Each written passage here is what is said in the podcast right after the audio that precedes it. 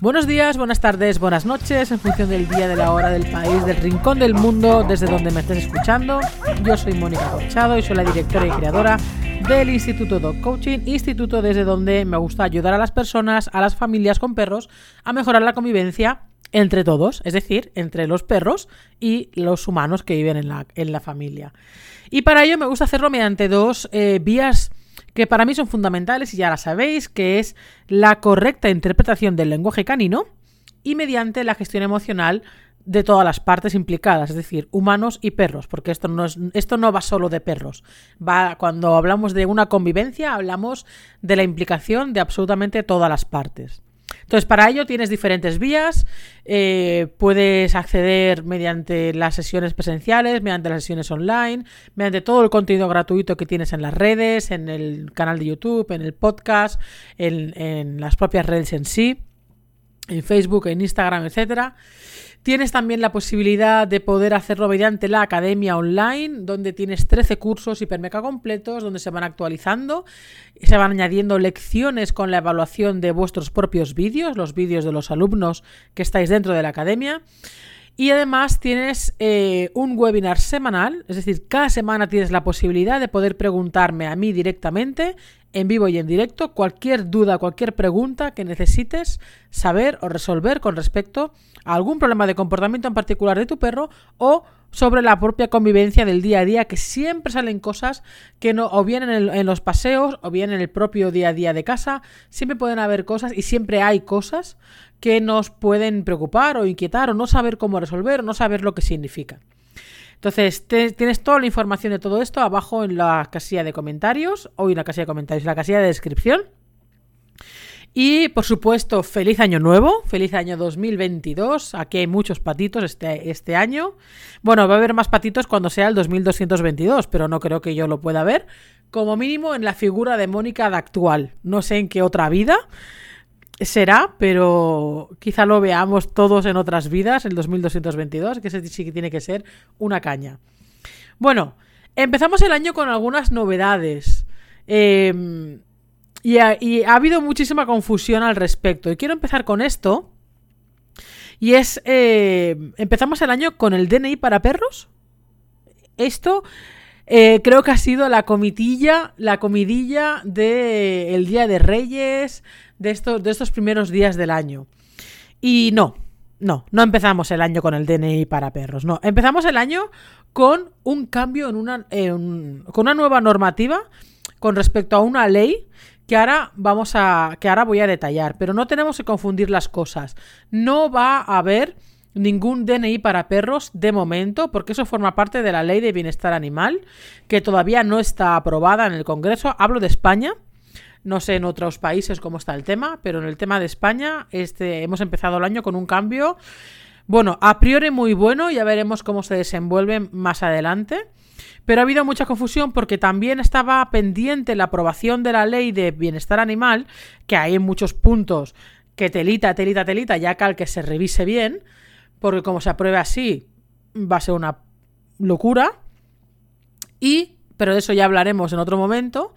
Pero no tenemos que confundir, lo del DNI para perros estaba y está metido en la ley de bienestar animal, que a día de hoy, a día de hoy, a día eh, 11 de eh, bueno, hoy cuando lo estoy grabando es el día 10, pero cuando tú lo estás escuchando es a partir del día 11 de enero.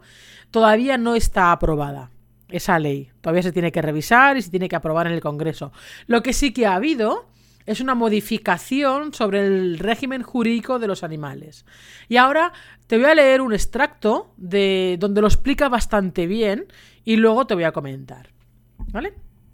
Te lo voy a leer literal, ¿eh?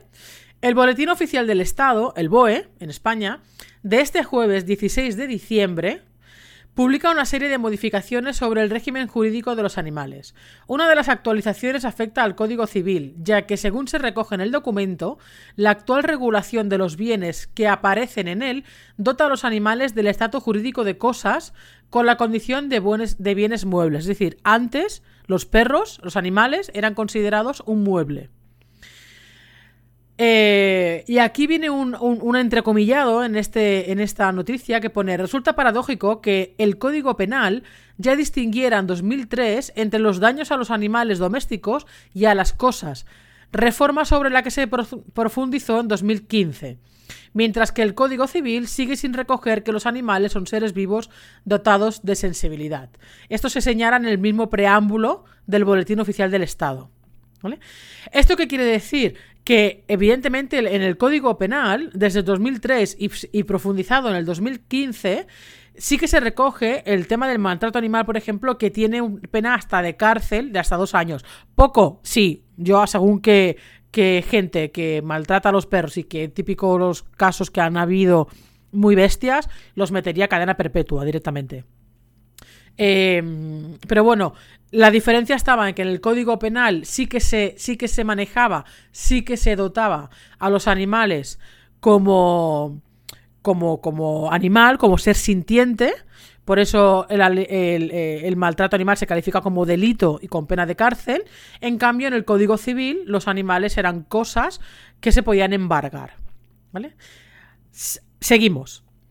En este sentido, se modifica el artículo 333. Anda, que el, número también tiene guasa. Bueno, se modifica el número 333 en lo relativo a los bienes y la propiedad. Con la introducción del artículo 333 bis, queda establecido que los animales son seres vivos dotados de sensibilidad. Con ello, solo les será aplicable el, régimen jurídico de bienes y cosas en la medida en que sea compatible con su naturaleza o con las disposiciones destinadas a su protección. Es decir, que por ejemplo, evidentemente ya no se van a poder embargar, esto lo veremos después, Va a afectar también al tema de divorcio, eso lo vamos a ver ahora también. Pero eh, eh, con respecto a esto que te digo, de que sea compatible con su naturaleza o con las disposiciones destinadas a su protección, te voy a poner un ejemplo que sería el típico accidente de tráfico en el que hay perros, en el que, eh, como antes el perro era una cosa, no había obligación de atender al, perro. Luego, o sea, mm, como que se dejaba a la sensibilidad o a la mm, voluntad de las fuerzas de seguridad del Estado en ese momento, si tuvieran más sensibilidad o menos sensibilidad hacia los animales, hacia los perros, en este caso, porque normalmente lo que viajan en los, los coches son perros, por regla general, ¿vale? Eh, pero ahora, con este, con este, con esta reforma, ¿vale? Con esta modificación del artículo, sí que hay obligación de atender a los perros en el caso, o a los animales en general, en el caso de accidente de tráfico. ¿Vale? Ya no van a ser maletas. Y esto es muy importante de cara también a la grúa. Eh, esto evidentemente tiene muchas puntualizaciones que habrá que em, preguntar y que habrá que consultar con abogados. Pero evidentemente si dejan de ser cosas y pasan a ser seres sintientes que hay ya la obligación de atenderlos, evidentemente ya veremos a ver esto en qué termina, ¿vale? El, tema de que se pueda, pueda viajar en la grúa eh, o que si tienes un alojamiento porque estás lejos de, lejos de tu vivienda tienen la obligación de también de atenderlo en, el, en ese estado en ese lugar residencial donde mm, a ti te van a dejar pasar unas noches. Hay muchos flecos que habría que, que asegurarse, ¿vale? Pero como mínimo dejan de ser maletas y pasan y tienen la obligación de atender a los perros como seres sintientes. Seguimos. Eh, también se introducen los derechos y deberes del propietario de un animal, quien ha de cuidarlo respetando su cualidad de ser sintiente, asegurando su bienestar conforme a las características de cada especie.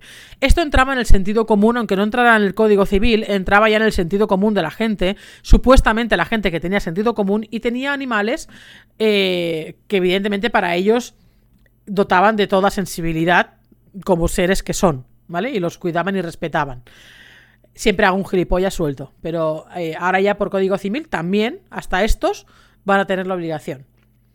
Otro de los cambios que introduce esta ley afecta al, al artículo 90 del Código Civil de 1889 relativo a las situaciones de nulidad, separación y divorcio matrimonial. A partir de ahora, el convenio regulador que se acuerda en estos casos deberá contemplar, además del cuidado de los hijos o el régimen de visitas, ¿Cuál será el destino de, los animales de compañía? Para determinarlo, en el Código Civil se establece que se tendrán en cuenta aspectos como el interés de los miembros de la familia y el bienestar del animal, el reparto de los tiempos de convivencia y cuidado. Es decir, con respecto al tema de cuando hay un divorcio y hay perros de por medio o animales de por medio, eh, ahora, por suerte, aunque no estaba esta, reforma, de hecho esto se ha visto obligado a hacerlo porque, como siempre, la sociedad primero empuja y la ley luego se cambia, ya habían casos en que había eh, régimen de visitas con respecto al tema de los divorcios y habiendo animales de por medio. Y eso ha forzado, yo creo, gran parte de estos cambios que, que establecen. Seguimos. De igual modo, con la publicación de esta ley se modifica la ley hipotecaria aprobada en 1846 Así, se determina que, salvo disposición legal que lo contradiga, la hipoteca no comprenderá a los animales de una finca dedicada a la explotación ganadera, industrial o de recreo, ni cabe el pacto de extensión de la hipoteca a los animales de compañía. Es decir, eh, bueno, seguimos. En, en, el caso de la ley de enjuiciamiento civil del año 2000, queda aprobado que los animales de compañía, sin perjuicio de la embargabilidad de las rentas que los mismos puedan generar, pasan a ser considerados absolutamente inembargables. Era alucinante que en pleno año hasta estamos en el 2022, que hasta el 2021 los animales de compañía, los animales de casa podían ser embargables por una deuda hipotecaria. Era alucinante que esto haya tardado tanto, ¿vale? Y eh, y la hipoteca no comprenderá los animales de una finca dedicada a la explotación ganadera, industrial o de recreo. Es decir, no se pueden hipotecar los animales eh, porque ya no son cosas. Entonces, esto es lo que refleja este cambio que ha habido en la normativa de una ley en cuanto al tema de eh, enjuiciamiento civil pero no tiene nada que ver con respecto al tema del DNI, no tiene nada que ver con respecto tampoco, incluso, que aquí ha habido mucho lío y hay una publicación, hay un, hay un fake, un bulo, llámalo como quieras, en el que, bueno, también es cierto que hay mucha confusión, en el que se dice que ahora los, los propietarios de viviendas van a tener la obligación de dejar dejar que los perros o gatos y tal eh, o sea, que, que estén permitidos los perros y gatos en los contratos de alquileres. ¿Ok? Y esto a pesar de que hay abogados que lo ponen en duda para sí, también hay abogados que lo ponen en dudas para no. ¿Por qué? Porque al final el contrato entre el arrendador y el, y el, arrendatario es un contrato privado entre dos partes, que se puede aceptar o no se puede aceptar. Pero como esta modificación de ley es exclusivamente con el tema del enjuiciamiento civil, es decir, que no se puedan embargar, que pasen de ser cosas a ser eh, animales sintientes y que pasen a ser considerados también en el caso de que eh, haya que haya que atenderlos en caso de, por ejemplo, como decía antes, de un accidente de tráfico. Estos son cosas diferentes a un contrato privado entre, un, entre dos personas. Por lo tanto, a día de hoy y consultándolos con algunos abogados, Todavía, como digo, hay mucha confusión, porque hay abogados que te dicen rotundamente no, porque esto es un acuerdo entre dos partes de manera privada, por lo tanto, un, un arrendador. Eh, un arrendador no tiene la obligación de aceptar animales en su casa cuando alquila, porque es su propiedad y él decide en su propiedad quién entra o quién no entra, o qué, o qué deja entrar o qué no deja entrar y bajo qué condiciones. Y otra cosa son a nivel. Otra cosa es a nivel público eh, o a nivel judicial. Son cosas diferentes. Por contra, también hay algunos abogados que lo ponen en duda porque al dotarse a los animales como seres de sensibilidad, claro, esto, esto crea mucha confusión porque Pensamos que esto, yo tenía una duda, por eso hice la, pregunta en, mis redes, de realmente si esto influenciaba o no. Y hay dispara, hay mm, como, como diversidad de opiniones, ¿no? Evidentemente la opinión de particular nos tiene que dar igual, porque mm, todos los que no seamos abogados no tenemos ni puñetera idea. Ahora bien, preguntando a abogados está esta duda.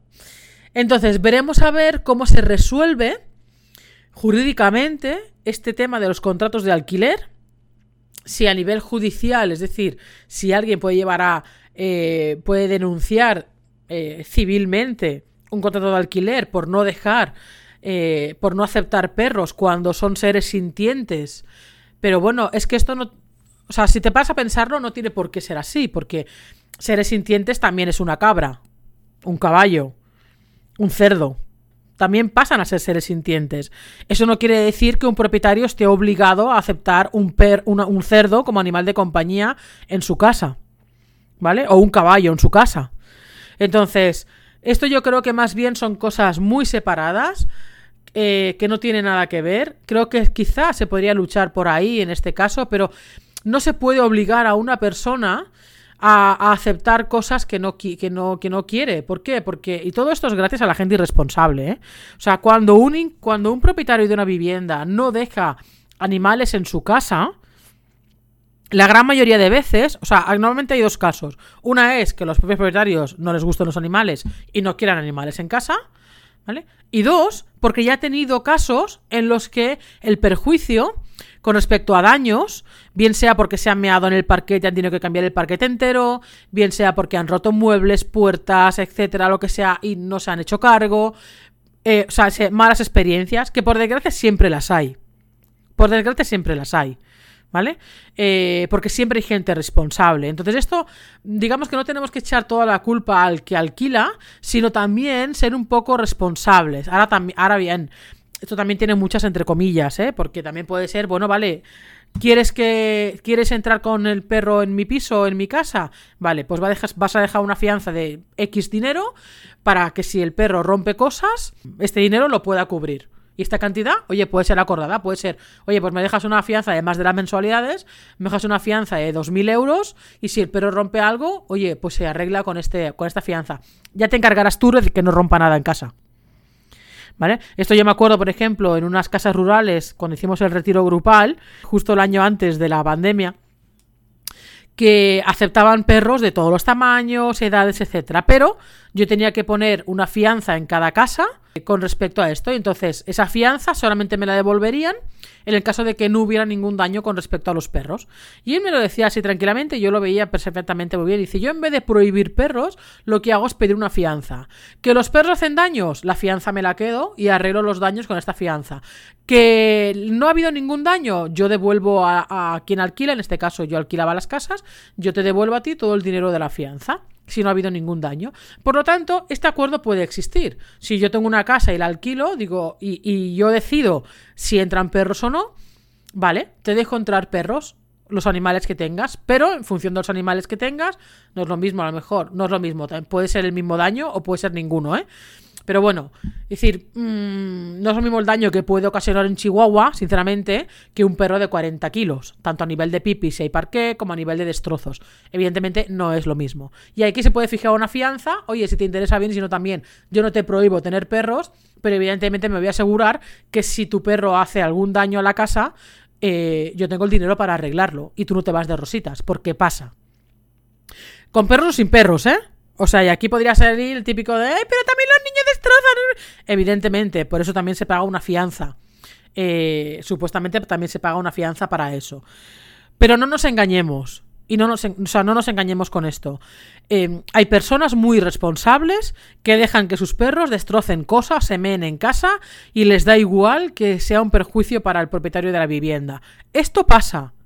Insisto, también pasa aunque no tengan perros, porque eso cabe en la responsabilidad de cada persona. Y como cabe en la responsabilidad de cada persona, una persona que es responsable tampoco tendría que tener ningún problema en dar una fianza si sabe que su perro no va a ocasionar ningún problema y sus hijos tampoco van a ocasionar ningún problema, ni ellos mismos van a destrozar la casa. Entonces, como uno va a estar seguro de que no va a haber ningún destrozo, yo sé que el día que me vaya de ahí, la fianza en su totalidad va a ser devuelta. Pero dudo mucho que esto entre dentro de esta rectificación o de esta modificación en este artículo del Código Civil. ¿Vale? Dicho esto, esto yo creo que es un contrato entre dos partes que se tendrán que llegar a un acuerdo. Diferente es que los animales sean eh, dotados de sensibilidad y dejen de pasar a ser un puñetero mueble. Y otra cosa muy distinta es lo que hablábamos al principio del DNI y de otras cuestiones que forman parte de una ley que todavía no está aprobada y que espero que se modifique antes de su aprobación. Dicho esto, nada más. Hemos empezado el año así, con este cambio. Espero que sea para bien, porque ahora van a empezar las, cosas, como decíamos, quisquillosas de todos estos temas que todavía no están claras al 100%. Y nada más, nos vemos la semana que viene, nos vemos en la academia, nos vemos que ya retomamos también los webinars, retomamos toda la actividad. Esta semana pasada también yo me la he tomado un poco de descanso. Empezamos el año con fuerza, chicos, chicas, nos vemos por ahí. Cuidar a vuestros perritos y nada de discusiones. Adiós.